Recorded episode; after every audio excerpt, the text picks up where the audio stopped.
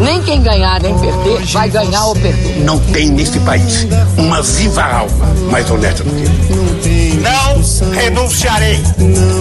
Sérgio Moro vai pegar vocês. Você no meu e eu faço. Eu sonego tudo que for possível. Podcast 3x3. Três amigos e três notícias do Brasil e do mundo na linguagem de boteco. Fala pessoal, estamos ao vivo para mais um 3x3 podcast. Pega o seu banquinho, pega a sua mesinha, abre a sua cerveja, pega o seu café, a sua água, o que você quiser. E hoje eu tô aqui com ele, Eric Miranda. Fala, Eric, como é que você tá, meu querido? Opa, opa, opa. O que que tá acontecendo aqui, Thiago? Tu quer ser eu? Tu quer ser o host desse podcast? O que que é isso? Meu amigo, cada um rouba aquilo que tem. O Vinícius já me roubou um tempo. E vambora. Vinícius, fala aí a tua frase. Acelera logo que hoje eu tô com pressa. Fala, querido ouvinte, bom dia para quem é do dia, boa tarde para quem é da tarde, boa noite para quem é da noite, energia lá no alto para mais um episódio, vamos para cima. Tá vendo, Eric? Que é por isso que eu te roubei. É exatamente por isso, cara. Fica esperto. Não vai se acostumando com essa sua nova função aqui no podcast, não, porque eu já retomei a- o controle desse podcast como host desse podcast 3x3 e já vou puxar a primeira pauta, já que você quer acelerar logo esse podcast. Vamos nessa, então. Primeira pauta que a gente selecionou dessa semana: Ministério da Economia anuncia substitutos de secretários que pediram demissão. Foi um embrólio que aconteceu aí na semana toda. A gente vai analisar agora na primeira pauta aqui do nosso podcast dessa semana. Queria já trazer o Tiago Borba, já que ele abriu o podcast essa semana, trazendo esse embate ideológico entre o populismo, essa nova faceta de Jair Bolsonaro, né? o Jair populista, é, percorrendo esse Brasilzão todo, e o liberalismo do Guedes, né? que vai com certeza entrar em conflito com o presidente da República. Como é que você percebe essa- essas demissões aí, esses pedidos de demissão, no caso, né? melhor falando, do Ministério da Economia, Tiago? Eu não sei se o Vinícius concorda comigo, e eu sei que esse é um assunto bem caro pra ele. é assim que a gente gosta. Eu eu sei que é um assunto bem caro pra ele, mas pra mim não é uma nova faceta do Bolsonaro ser é, populista ou pensar em coisas assim. O Bolsonaro sempre teve esse papel. Eu queria lembrar aqui, na história do governo Bolsonaro, na curta história do governo Bolsonaro, mas com muitos fatos, é, a gente já assistiu o Bolsonaro se esquivando do lavajatismo, incorporado pelo Sérgio Moro. A gente já assistiu o Bolsonaro se esquivando das figuras técnicas incorporadas pelo Mandetta. Então, acho que o país proposto pelo Bolsonaro é um país com ideologia própria dele. Ele não é liberal, nunca foi. A gente tem é, na história assim né, do Congresso, enfim, a gente tem apoio dele a pautas que não são liberais.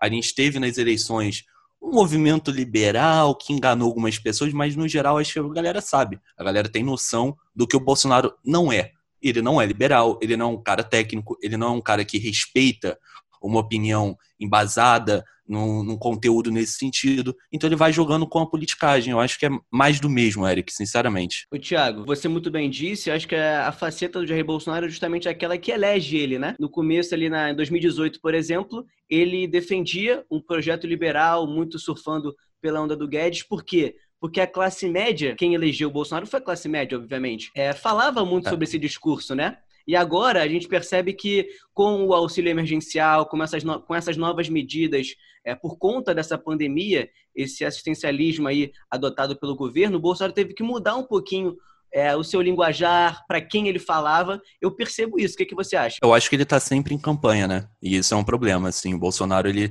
ele tá sempre puxando a base dele, ele tá sempre é, se contrapondo a alguém. Lembra muito a postura do Donald Trump. Eu não sei onde isso vai parar. Acho que a gente vai ter um bom reflexo agora nos Estados Unidos. Mas é pra gente prestar atenção, sim. Pra mim é o principal problema. Ele não governa, ele tá em campanha. É, e agora puxando também para o Vinícius, esse outro lado, né, o lado do Guedes, o liberalismo defendido por ele, que a gente percebe que ele não consegue botar em prática no governo as reformas que ele tinha prometido, que o governo, né, que, a, que o governo Bolsonaro tinha prometido anteriormente, ainda durante a campanha, a reforma tributária é a principal reforma que eles querem aprovar e não consegue andar, né, Vinícius? Exatamente. Vocês comentaram muito bem, Thiago. Eu acabei concordando com você, cara. Tem uma fala do Andreasa da Band, depois vejam no YouTube. Basicamente, o que o Andreasa comenta com a gente, que você ressaltou, é justamente esse embate que uma hora se tornaria inevitável. Que foi um discurso alinhado de campanha, de eleição, mas que foi o que eu falei, gente. Eu não sou o Peter Pan e o Bolsonaro não é liberal. E a prova do que está acontecendo, né, essa debandada do Ministério da Economia, é só mais um reflexo. Tá? Mas o que está acontecendo? Para explicar um pouco melhor para esse nosso ouvinte, obviamente, tá, Eric? Se o senhor me der esta licença. Basicamente, a gente Te tem hoje toda, um governo. Lá. Muito obrigado. A gente tem um governo hoje que está esbarrando em todas as principais medidas né, que eles gostariam. Começaram com um plano de três meses para desestatizar determinadas determinados ativos públicos e não conseguiram. Então, você tem essa reforma tributária muito criticada, né, que o Eric gosta de chamar de reforminha. O Paulo Guedes está sendo chamado agora não mais de posto Ipiranga, ele está sendo chamado de imposto Ipiranga, né? Rapaz, isso eu não sei não. Melhor você perguntar lá no posto Ipiranga. Pra gente ver aí o que, que tá Pessoal, no roteiro era pra gente querer essa piada. Não sei se vão achar graça. Eu não achei nenhuma, mas no roteiro era pra gente rir, entendeu? obrigado, Thiago. Obrigado, cara. Aquela risada então, forçada agora. Tribu... É, uma reforma tributária que onera ainda mais, principalmente o setor de serviços, podendo onerar cada vez mais. Muitas medidas intervencionistas. Vale ressaltar de novo que auxílio emergencial não é medida antiliberal. Vou ressaltar isso. Mas, por exemplo, um novo PAC, como a cogitaram fazer e ele não estava presente na mesa, é uma medida intervencionista, todas essas taxações. Então, o Ministério da Economia esbarrou né, em toda essa discussão, uma discussão política, e aí pessoas que eram tão importantes numa hora de uma eleição, expoentes é, de Guedes e Bolsonaro, saíram, como Salim Matar, né, que era aí um dos, dos grandes nomes, secretário de desestatizações. Basicamente, a justificativa dele foi de que o Estado ele é moroso demais. E, de fato, é. E ele não entre aspas, não teve paciência para aguentar. E a função dele era essa, né, Vinícius? Era é. talvez, tipo, passar um pouco por cima dessa morosidade. Não passar por cima, óbvio, no perdão da palavra, mas entender essa morosidade e melhorar essa morosidade. Ele não teve paciência. É. Mas é, é, algo até que o Guedes ele ressalta bastante, Thiago. Ele fala, cara, é uma briga que a gente tem que comprar. Se a gente quer promover mudanças muito grandes, a gente tem que comprar a briga mas né, é complicado. Até que ponto o Guedes está comprando de fato essa briga ou ele está se rendendo ao establishment? Fica aí a minha pergunta. Né? Tem um problema aí da, da nota de 200 reais. Ah, Banco Central é independente. Não é independente, né, gente? Vamos falar a verdade. Então, mais Vinícius. de sete saídas do Ministério da Economia. Fala, meu garoto. Exatamente, isso que eu ia ressaltar para você. Desde o ano passado já são sete demissões né, na equipe do Guedes, Exato. que já estão já tão, é, se desvinculando desse projeto do governo Bolsonaro, porque viu que na realidade, né, na prática, não era aquilo que estava em tese, né? exatamente isso. Esses pensadores aí, digamos assim, mais liberais, eles não querem sujar seus nomes ou então não estão dispostos a comprar uma briga de alguém que é totalmente conservador, autoritário e não vai promover as mudanças de fato. Porque no fundo, quem barra, tá? Essa é a verdade. Agenda de desestatização é o próprio presidente Bolsonaro. É o próprio presidente Bolsonaro, tá? Fica aqui meu questionamento com todo esse cenário, né? O quanto o Guedes está se entregando ao establishment o quanto né, ele tá, diz que tem que lutar, tem que lutar, e de fato tem que lutar, porque a realidade, o jogo político no Brasil é muito complicado e tem que lutar mesmo, mas o quanto ele está lutando o quanto ele está disposto a lutar. E será que dá para lutar, considerando que tudo isso que a gente está vivendo, considerando todo o cenário político, considerando quem está como presidente da República? Fica o meu questionamento. E Vinícius, só complementando, teve a questão também do teto de gasto, né? Que a gente já, já falou aqui no podcast. Que o, o Bolsonaro, com todo esse projeto assistencialista também, e essas caminhadas aí já em campanha é, pelo Nordeste, tentando conversar com seus apoiadores, seus, seus novos apoiadores, né? Ele mudou um pouco essa questão de, de abandonar realmente o projeto liberal. E justamente por conta disso foi super legal, foi bem curioso, né? Uma, uma pesquisa do Datafolha contou números positivos para o presidente da República. 47% afirmam que Bolsonaro não tem culpa pelas 100 mil mortes. E 37% consideram ótimo ou bom o governo e foi o maior índice desde o do início da, do mandato do Jair Bolsonaro. Então a gente vê que, apesar disso tudo, apesar de todas as, eh, todas as falas absurdas do presidente, ele ainda tem certo apoio um apoio considerável, não? Sim, tem, de fato.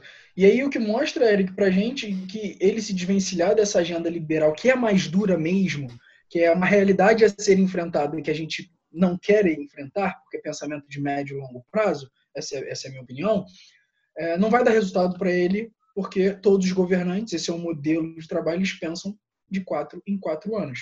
E a maior prova disso é que está dando certo nessa pesquisa que você falou. Bom, fica meu questionamento. Queria deixar aqui um bolão para gente. Vou perguntar, posso perguntar, Eric? Vai lá, mete bronca. Tiago e Eric, Guedes termina o mandato? Se não, quando ele sai? Começa por você, vai lá. Para mim, ele não termina o mandato, sai até o final do ano. Eu Eu sou o queria, voto de Minerva. assim- Não, não, calma aí. Eu sou o voto de Minerva. Vai lá, Thiago. É, eu queria dizer só o seguinte: eu trazer a figura do Casa Grande aqui, porque eu não tenho a menor ideia do que vai acontecer com o Guedes. Eu acho que o Casa Grande representa muito bem, me representa muito bem nesse momento. Com a chance de perder a taça, oito. Oito de perder? Não, não, contrário. Quatro de perder, oito pra ganhar. Quatro de É, não, de 0 a 10. É, de 0 a 10 É. pra perder? É. É 5, 4, 5. Não tá, não tá difícil de perder, não. E eu acho que o Guedes, ele, ele fica até o final do mandato. Eu acho que ele vai se incorporar à ideia bolsonarista. Eu acho que ele vai, vai segurar a onda até o final do governo Bolsonaro. Tá dizendo que ele vai se vender, é isso, né? Não, eu vou dizer que ele já está vendido, né, Vinícius? Ou alguém ainda acredita que o Guedes tem carta na manga? Eu vou dar um voto de confiança. Você acha que ele fica até o final do mandato, o Vinícius? Não, não fica. Mas justamente por, por ir contra o que o Bolsonaro acredita. ele Ah, entendi. Entendi. Bom, eu vou contigo, cara. Eu acho que o Guedes pede chapéu, justamente porque tem esse, vai ter esse embate, cara. O Bolsonaro ele vai querer a, o, a principal, o principal objetivo do Bolsonaro não é o projeto liberal do Guedes, não é o projeto liberal que ele diz que tem. É ele ser eleito novamente em 2022. E para isso ele vai ter que abandonar essa ideologia liberal. É quase que o, que o caminho que ele precisa percorrer, abandonar essa ideologia liberal, adotar um populismo barato, como a gente já percebe, né, que ele já vem fazendo, então vai ter esse embate. Eu acho que ou o Guedes pede o chapéu, ou então o Bolsonaro vai criar uma teoria da conspiração e mandar ele pedir o barquinho. Boa, muito bom. Bom, então vamos passar para a segunda pauta dessa semana, uma pauta super importante que a gente percebeu aí nos últimos dias, na quinta-feira, a partir da quinta-feira, né, que teve desdobramento até o domingo, criança de 10 anos expele feto e passa por avaliação para finalizar o aborto. É um assunto super importante que a gente tem sim que falar aqui. Queria chamar o Vinícius para ter o primeiro comentário inicial. Pode falar, Vinícius. De bola. Só queria ressaltar aqui para o nosso ouvinte, pessoal, que esse tipo de assunto é um assunto que a gente tem que ter muito tato, né? tomar muito cuidado. A gente sabe, obviamente, somos três homens aqui, que é um assunto que dialoga diretamente com aborto, que envolve moral, religião, envolve corpo feminino, e a gente realmente não tá não, não nos cabe muito da discussão. Então, o que a gente vai conversar aqui é para trazer informação, é para tirar é, esse assunto, é, mostrar que é o assunto que deve ser falado e deve mesmo. E a gente vai falar muito mais tipo, num nível de discussões do que está acontecendo e não no nível profundo do que deve ou não ser feito. Num nível mais de técnico, né. Vinícius? Assim, tipo, de Exato. repente a gente não vai entrar na questão moral do aborto, se o aborto é certo ou errado. No nosso papel Nem fala deve. disso. Acho que a gente vai apresentar os acontecimentos, os fatos, algumas coisas técnicas que a gente vai pontuar. Enfim, o Isso. debate vai girar em torno disso. E, isso. E é muito importante também pro e para, principalmente para a nossa ouvinte mulher, que tiver alguma coisa para acrescentar, que comente com a gente, que mande um direct, que fale numa postagem, que compartilhe um vídeo com a gente, que mande um WhatsApp, para a gente estimular esse tipo de debate que é tão importante, né? É tão importante que, inclusive, teve um outro caso de estupro que a menina, depois de uma. Acabei de ver aqui no Instagram, é, que uma menina re- resolveu né, relatar o caso de estupro porque viu uma palestra sobre educação sexual. Então a gente tem que falar sobre tudo o que envolve e é nosso papel aqui. Só queria fazer esse disclaimer. Perfeito, Vinícius. Vamos então para as indagações. Eu separei aqui para o Tiago, que teve muito esse debate ideológico, né? Se se o aborto é permitido ou não, pessoas que defendem, pessoas que não defendem. Mas vale ressaltar que a nossa Constituição hoje permite para esse tipo de caso, né, Tiago? É, Eric, assim, vamos, vamos falar do Código Penal, né? Que é o que, o que versa sobre especificamente. No caso do artigo 128 do Código Penal, fala não se pune o aborto praticado por médico, inciso primeiro, se não há outro meio de salvar a vida da gestante. Talvez, pelo que a gente leu recentemente, não era esse o caso, assim. A gestante, a menina de 10 anos estava, assim, com diversas é, é, deficiências, até onde eu sei, tinha já uma diabetes gestacional, entre outros fatores, uma anemia e coisas do tipo. Mas o inciso segundo fala se a gravidez resulta de estupro e o aborto é precedido de consentimento da gestante ou, quando incapaz, de ser o representante legal. Cara, eu queria fazer o primeiro adendo, que é o seguinte: é, teve uma ordem judicial que autorizava a menina a praticar o aborto ou antecipação do parto, né? Nesse sentido, já de, de não ter o filho. É, a, a, primeira, a primeira proposta de raciocínio que eu queria fazer é o juiz ele manda muito bem, o juiz do Espírito Santo ele manda muito bem, porque ele na decisão dele, segundo os jornais informaram, enfim, ele fala que não seria necessário esse pedido judicial, exatamente porque o Código Penal prevê isso. E o Código Penal prevê a possibilidade do aborto em caso de estupro desde 1940, o nosso Código Penal é de 1940. Ou seja, não é uma novidade. O crime, o crime que eu acho que a galera tá falando muito, a gente vê muita coisa na internet, grupos fundamentalistas, eu também quero fazer essa interseção, não se trata de religiosos apenas, não, não vamos generalizar os religiosos, então, grupo fundamentalista, eu acho que eles esqueceram, de perder um pouco o tom da situação. A gente ali não está diante de um crime de aborto. O, o, aborto ali não é um crime. O crime em si foi um estupro durante quatro anos, que simboliza quase metade da vida de uma criança de 10, e ela agora tem que acarretar todas as mazelas sociais, psicológicas, físicas de uma criança de 10 anos que estava gerindo um outro ser humano.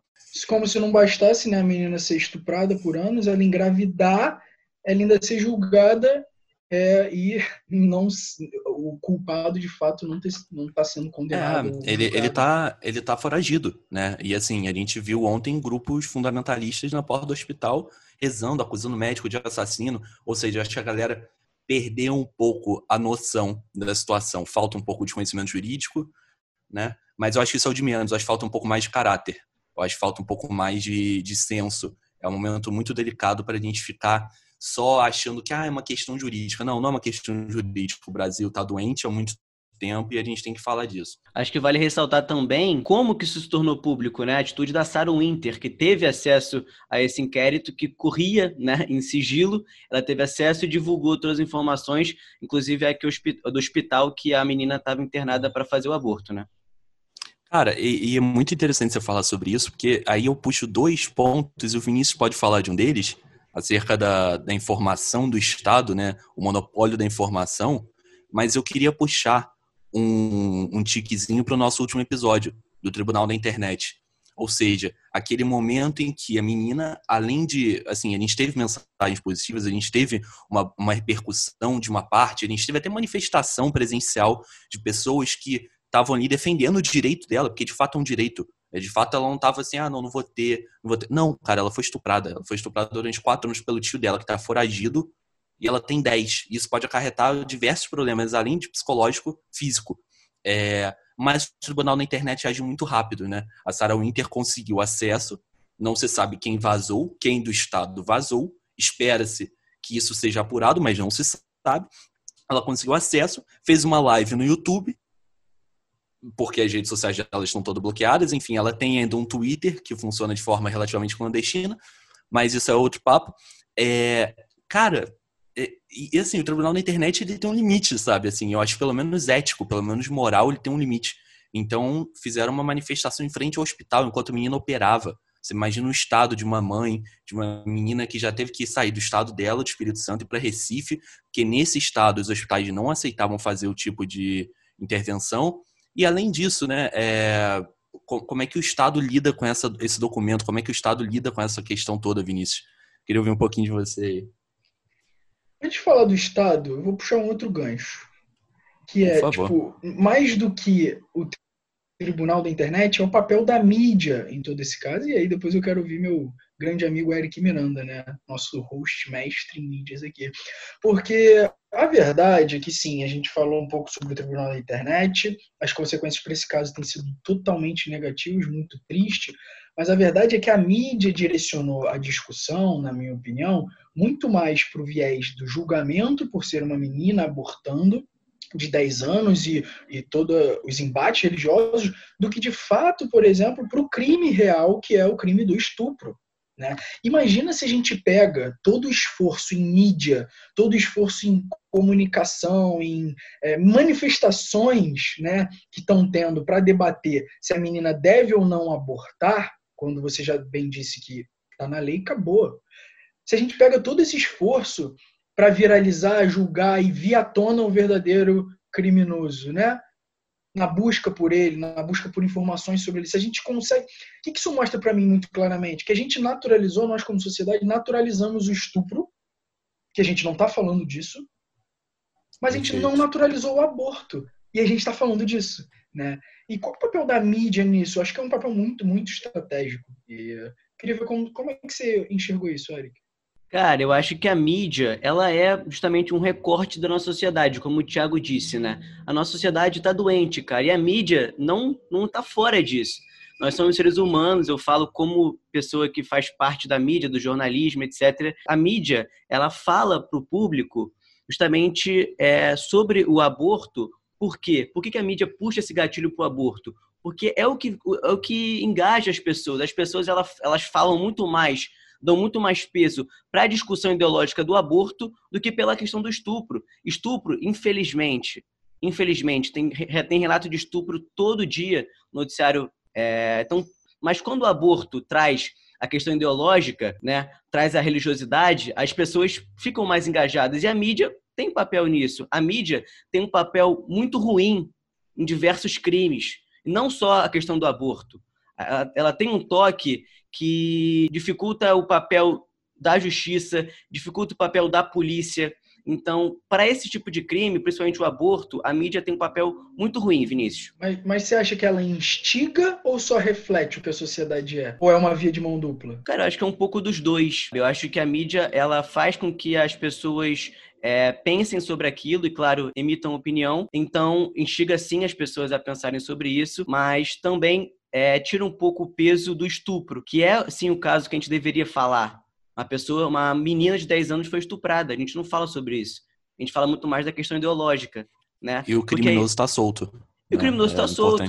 Exatamente. Qual é, o, qual é o lead né, o jornalístico? Qual é a informação principal? Não é que a menina de 10 anos é, vai fazer o aborto. É que o cara que estuprou a menina está foragido e não tem informação sobre eles até hoje. Até hoje a nossa sociedade não se indignou que o cara tá solto, mas que a menina vai fazer um aborto numa unidade hospitalar lá do Nordeste, foi fazer no Recife depois, as pessoas se indignam, as pessoas vão para a porta do hospital, né? E a Sarah Winter tem uma uma atitude desprezível bem a cara dela, né, fazer isso. É, perfeito, Eric. É, eu compartilho do seu, do seu raciocínio. Vou puxar um gancho aqui sobre isso, antes do Eric puxar a próxima pergunta, que eu sei que ele vai puxar, que é o papel do Estado nisso aí, né? O papel, tipo, do, do governo como um todo. Eu acho que tem vários. O Thiago comentou um pouco dessa questão do monopólio da informação. Isso era um processo que estava em sigilo, né? Como é que isso parou nas mãos né, sim, dessas sim, pessoas sim. que viralizaram.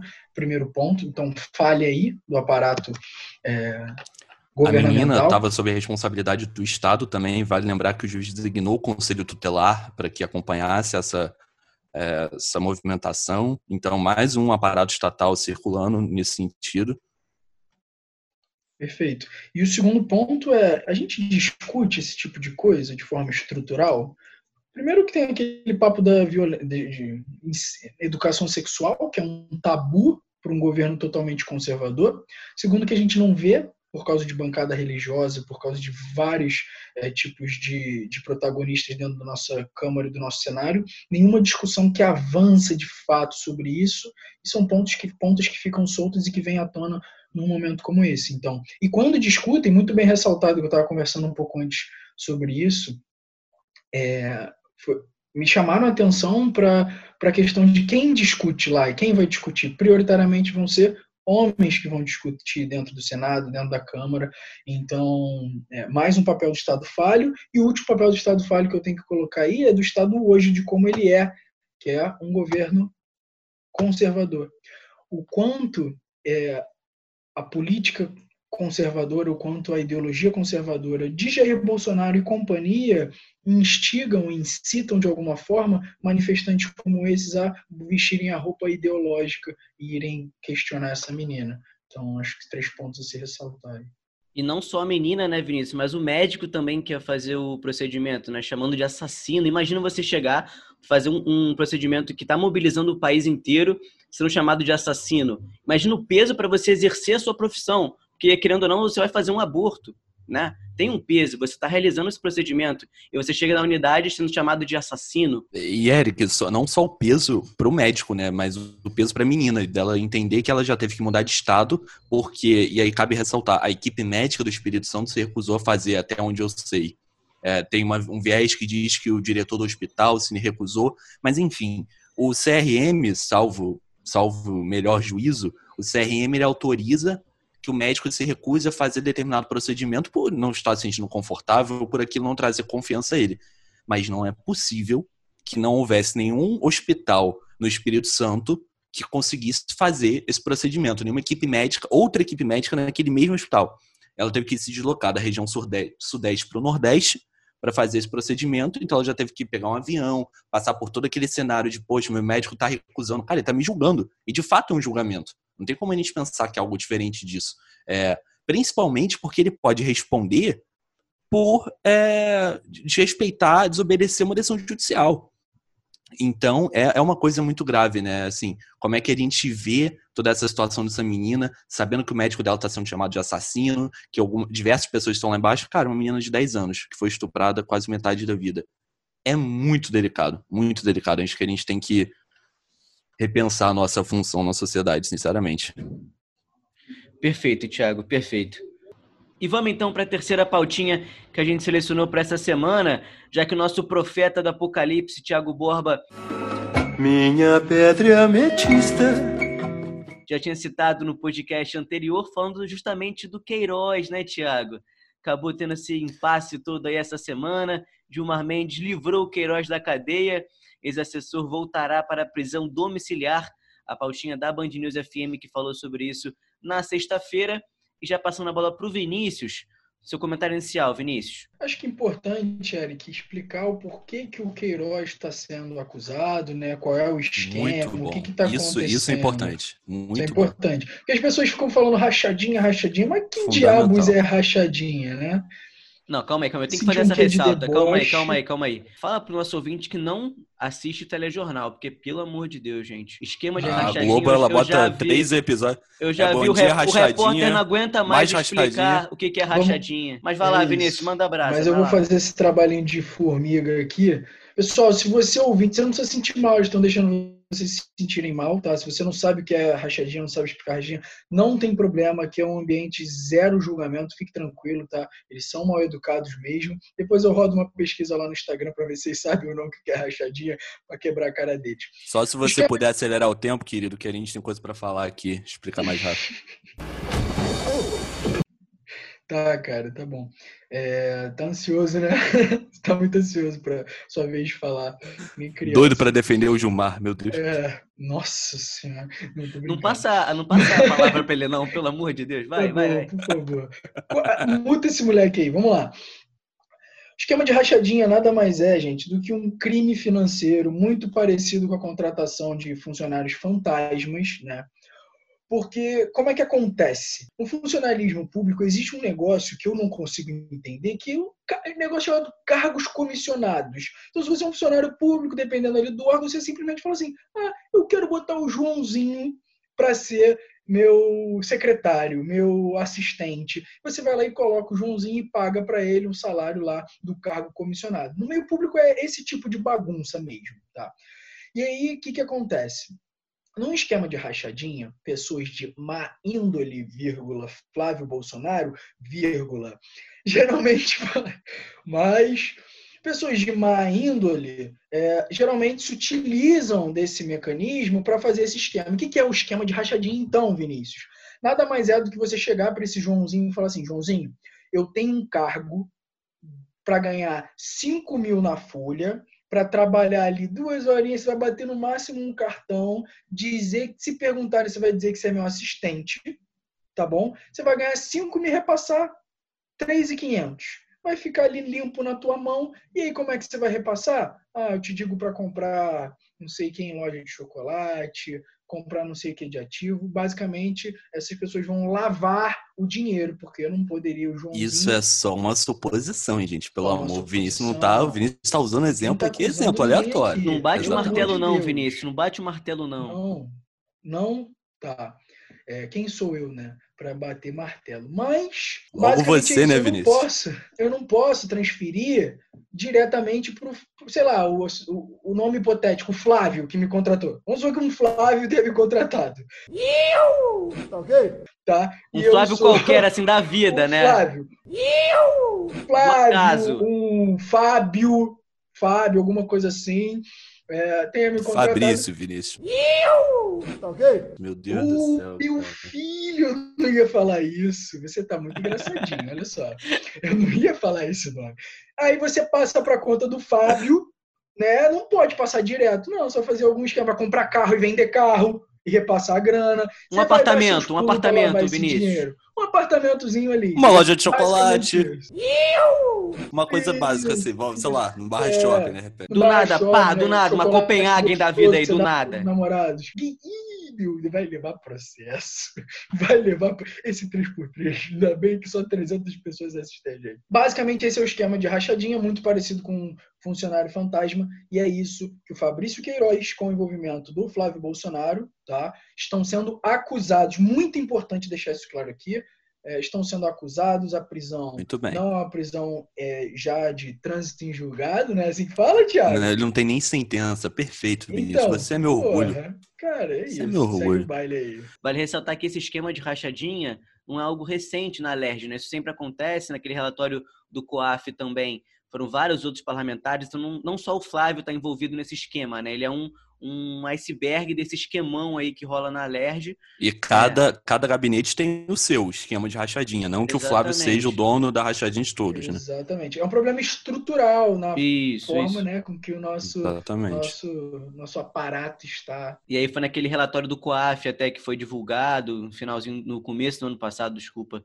E passando agora para o Tiago, como eu falei anteriormente, para ele comentar um pouquinho essa decisão do Gilmar, né, Tiago? Que estava caladinho, é, muito tempo ali é, quietinho, ninguém falava dele. Resolveu aparecer, né, Tiago? Eu já passando a bola para você, eu queria saber, o Gilmar Mendes, Ah, pronto.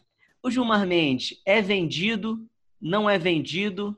Se vendeu agora ou sempre foi, Tiago? Pessoal, eu, eu sou o orgulho da Hoje O família, né? negócio tá maneiro, hein? Hoje- Você hoje percebeu tá que ele já tá hoje- gaguejando, né? Com o peso da pergunta. Hoje tá de verdade. Já Não, tá virando gaguejou. isentão aqui. Eu É. já passei muito domi- almoço de domingo discutindo aqui em casa. Minha família me ama. Esse assunto, um beijo, família que me ouve. E eu queria separar a fala do Gilmar em dois pontos, para mim, são principais. O primeiro é o ponto mais político, né? Porque eu não vou entrar muito na questão técnica, vocês me pedem muito para simplificar o debate, então eu acho que eu não vou comentar a decisão do Gilmar. Eu quero falar da nosso racional do nosso fígado, como é que a gente entende a decisão do Gilmar.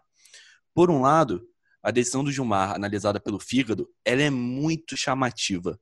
As pessoas já vêm, Gilmar é comprado, Gilmar bandido, cheio de acusação. O Brasil inteiro se comove pelo monstro que é o Gilmar Mendes. E eu quero convidar nosso ouvinte a analisar um cenário bem hipotético, onde um ministro do STF, que já está no cargo mais alto da profissão dele, na corte mais alta do país dele, o cara não tem mais nada para ganhar na vida praticamente. Ele estudou direito a vida inteira, e aí, supostamente, as pessoas entendem o seguinte: bom, esse cara vai se vender para a esquerda, porque ele é vendido, ele vai se vender para a direita, porque ele é vendido, ele vai se vender para o centrão, porque ele é vendido, não porque ele tem um entendimento divergente do nosso, de alguém que estudou 50 anos, de alguém que é um professor, de alguém que é um doutor, um pós-doutor. Não, é porque ele é apenas um vendido. Então, a questão política ela é dita quando interessa. Então, o Gilmar defende o PT e ele é petista quando ele é para defender, o Gilmar defende o PSL, o Bolsonaro quando é para defender. Eu queria deixar muito claro, se fosse para ferrar a família Bolsonaro, se fosse para agir com o fígado, conforme muita gente agiu nas redes sociais, ou enfim, naquele almoço de família, de domingo, aquele almoço gostoso, é, o Gilmar com certeza teria mandado o Flávio pra, o Queiroz para a prisão. Com certeza ia adotar a prática lavajatista de prender prisão preventiva numa situação muito desgastante para aquela pessoa investigada, para que ela pudesse delatar. Bom, é, acho que a lógica é essa, né? E aí a gente tem, é, primeiro, a decisão do, do Gilmar é bem interessante, porque ela usa sim o art, a recomendação 62 do Conselho Nacional de Justiça, no artigo 4 inciso 1 a linha A, onde ela prioriza especialmente o grupo de risco, e o Queiroz tinha um câncer. Ou seja, o que, que diz essa linha? Cara, juízes, revejam, revejam a prisão preventiva, revejam se há necessidade. E aqui eu queria deixar muito claro o meu posicionamento, e agora partindo para um meio mais político-técnico. Eu acho a decisão do Queiroz, no caso específico do Queiroz, ela é interessante, ela faz sentido. Você colocar o cara preso em casa com uma tornozeleira é, tem, tem uma relevância, ainda mais no momento de pandemia. Agora, me desculpem, a da Márcia, da esposa dele, para mim não faz o menor sentido você deixar que uma pessoa que está foragida, o Estado negocia com ela. Como diz o Djavan, insiste em 0 a 0 eu quero 1 a 1 Insiste em 0 a 0 eu quero 1 a 1 O Estado fala, minha filha, nem eu, meu, nem teu, tu não vai pra cadeia não, fica preso em casa. Eu sei que tu tá foragido, vou te dar... Pô, é sacanagem. O Thiago. exatamente isso que aconteceu. Fala aí. Não, só, só trazendo um adendo com a justificativa de que ela iria cuidar do Queiroz, né? Acho que aí é o ponto mais grave. Que justificativa é essa? Pois é. Pois é. Fala, Vinícius, o que, que tu ia falar? Porque esse detalhe é interessante. É exatamente isso. Esse é o problema, assim. Eu acho que esse é o problema do nosso sistema de justiça, né? Foi uma queda de braço entre o judiciário e a ré. E aí, como o contexto do caso ele ganha muito contornos midiáticos, basicamente o Estado resolveu ignorar um pouco lei, na minha opinião, né? não sei se eu posso dizer exatamente isso, para tentar chegar num meio termo ali, num, não sair perdendo e sair com a cara feia no final, porque a mulher estava foragida e ninguém achava a mulher.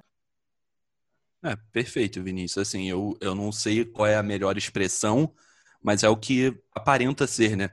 E assim, até queria deixar muito claro que a gente não tem acesso às decisões, é um caso que corre em segredo de justiça, mas em relação a essa, essa prisão é, domiciliar da esposa do Queiroz e do próprio Queiroz, ela foi decidida há mais ou menos um mês pelo presidente do STJ. Eu só queria fazer uma análise aqui um pouco mais administrativa. O que, que acontece? O STJ ele tem os ministros, os ministros entram de recesso, ou enfim, como foi o caso do Félix Fischer, relator do caso do Flávio Bolsonaro, do Queiroz, que é o mesmo, e o presidente fica de plantão para decidir as coisas de urgência. Um habeas corpus é uma medida de urgência. Então, o João Otávio de Noronha recebe o habeas corpus, ele vai fazer aquela análise e ele dá, foi ele que deu a prisão domiciliar para o Queiroz e para a esposa dele. E aí vem aquela, aquela, aquela grande dúvida, né? A gente tem uma vaga agora que abre no Supremo em novembro. Uh, talvez seja um aceno, a gente já vinha falando disso, o Eric uma vez trouxe, né, Eric? Aquela questão do foi amor à primeira vista, o Bolsonaro falando do João Otávio de Noronha. Como é que você vê isso? Exatamente. Do nada, não do nada, né? Porque claro que ocorre nos bastidores, agora ficou mais explícito, eu acredito. É, e tem essa, esse interesse, né? O Moro tinha isso, o Moro saiu do, do jogo político aí do governo Bolsonaro e agora entrou outros atores, né? Querendo essa vaguinha aí que está bem próxima de realmente ser preenchida por alguém. É, exatamente. Então, uma das críticas principais a essa prisão domiciliar do Queiroz é essa decisão do João Otávio de Noronha. O Félix Fischer, que é o ministro relator do caso, volta do recesso e aí ele dá uma decisão contrária a essa, ou seja, ele é o relator, ele analisa o pedido de forma não liminar, como foi a decisão do João Otávio de Noronha, que era um habeas corpus liminar, é, o pedido liminar e o pedido normal, vamos dizer assim, né, tipo, completo. O Félix Fischer analisa, dá uma decisão desfavorável ao caso e o Gilmar vem logo em seguida. Cara, eu, eu diria que eu sou um defensor do Gilmar, especialmente porque eu costumo defender pessoas que estão sempre contra a parede, sempre levando porrada, e eu acho que é uma grande injustiça. Eu acho que, assim, tipo, a história do Gilmar é vendido, o Gilmar isso, o Gilmar aquilo, nunca se provou nada, nunca, eu prefiro muito mais acreditar na capacidade do ministro de ser isento de julgar o direito e isso que eu vou falar agora pode ser interpretado de forma dúbia, mas eu queria que vocês entendessem um pouquinho. É jogar o direito a partir do direito. E recentemente a gente teve um caso lá no Rio Grande do Sul, onde a juíza, salvo engano, ela diz que o réu fazia parte de organização criminosa porque ele era negro. Então ela usa né, o fato do réu ser negro para dizer que ele faz parte de uma organização criminosa, assim como tantos outros casos. Bom, é usuário de droga, porque é estudante, porque é classe média alta. Mas se mora perto da comunidade, se é negro, ah, é traficante. Então, assim, o Gilmar, eu acho que muitas vezes ele não vê a pessoa, ele não vê o jogo político. Posso estar sendo ingênuo, a história pode mostrar diferente, mas minha opinião hoje é essa. Eu, eu, concordo contigo, Thiago, porque eu discordo muito do Gilmar Mendes, mas na maioria das vezes ele é o que está mais na berlinda e sendo atacado nesse contexto. É aquele papo que a gente vem falando há muito tempão, né, do, do STF estar tá no meio desse cenário político, desse jogo político, e eu discordo do Gilmar em muitas coisas. Acho que dessa ele está certo. Não no caso da mulher do Fabrício, mas no caso do Queiroz, eu é, acho que é uma decisão acertada. E, uh, a, a minha questão, assim, como estudante de direito, só para fechar minha fala, eu não vejo o Gilmar, a, a críticas às decisões do Gilmar. Normalmente eu acho elas muito bem fundamentadas, eu entendo. Normalmente eu concordo que é a minha posição dentro do direito penal, processual penal. Eu acho que as críticas das pessoas normalmente vão muito mais no encontro do que a lei, de como a lei é feita, de como, tipo, existem situações que as pessoas discordam, mas em relação às decisões do Gilmar, em relação à técnica, eu normalmente sou favorável, óbvio. Ô, Tiago, e eu acho também que essa faceta do Gilmar Mendes é muito criada pela imprensa, né? Porque a imprensa, ela não eu eu, eu Exatamente, é. Eu acho que eu consigo eu dentro da imprensa consigo dizer que a gente não consegue abarcar toda a complexidade que envolve um inquérito ou então uma decisão do STF. Muitas vezes o, o jornalismo ele dá opinião, ele faz a notícia sem ter acesso à decisão. Né? Isso é bizarro, isso é bizarro. Como é que você dá a notícia com manchetes instigando o ouvinte, o leitor, enfim, a criar essa imagem realmente do Gilmar Mendes? Porque a, a manchete normalmente é um autor, o Gilmar Mendes, prende, solta, enfim, e um, um outro ator político que está manchado já no, no, no, meio social, é um, é um Lula, né? é um Michel Temer, é um Fabrício Queiroz, e claro que as pessoas que não têm acesso a essa essa decisão do Gilmar Mendes, vão criar interpretações negativas dele, né? Como é que a mídia trabalha, e de novo a gente vai trazer um pouco a mídia, e os meus pares do direito provavelmente vão se sentir incomodados com essa minha opinião, mas é, começando o podcast, começando a estudar, começando a ver, eu não tenho como ter uma notícia hoje, uma notícia de relevância nacional, no âmbito do direito, no processo sigiloso, e eu não comentar ela porque eu não tivesse acesso à edição, entende? É, é aquilo, o direito sobrepondo a informação, e como é que você equilibra isso? Eu, de fato, não sei. Assim, eu queria que o jornalista tivesse acesso à informação, conseguisse passar da melhor forma, a população entendesse, mas isso não é a realidade. Então, fica um pouco difícil, sim. É, eu não sei qual é a solução, não tenho uma solução, mas vivendo um pouquinho isso, um pouquinho do que a gente tem que comentar sem ter acesso àquilo, eu vejo a dificuldade, né? Eu vejo o outro lado da moeda que para mim foi muito importante. E Tiago, sobre aquilo que a gente estava conversando, sobre é, as decisões saírem, né, para o relator e a gente não, é, o jornalista não ter acesso e mesmo assim dar a notícia, acho que tem dois fatores principais: o imediatismo do jornalismo por ter que dar a notícia naquele momento que ela está acontecendo, que foi o que aconteceu com a decisão do Gilmar Mendes, 11 horas da noite, todas as agências dando a notícia, sem nenhum detalhe, só por dar a notícia, né? E também, por outro lado, o linguajar do direito, que é um linguajar necessário para eles, para vocês no caso, só que muito pouco acessível para a gente e que dificulta esse meio todo, dificulta essa comunicação. É, eu, eu concordo em gênero, número e grau com você. É, eu não sei qual a solução, não sei se existe. Eu acho um negócio assim, ah, se o jornalista não dá, espera a decisão sair, a outra pessoa vai dar, a própria sociedade vai ter acesso àquilo, você conhece um advogado, você conhece um juiz, você conhece, enfim, um estagiário, alguma coisa assim. Então, cara, é, é muito complicado, eu não sei qual a solução. Dentro do direito, eu acho que é simplificar, eu acho que é tentar fazer um pouco o que a gente faz, é tentar explicar da forma mais simples, mas de fato não, não tenho, não sei o que fazer.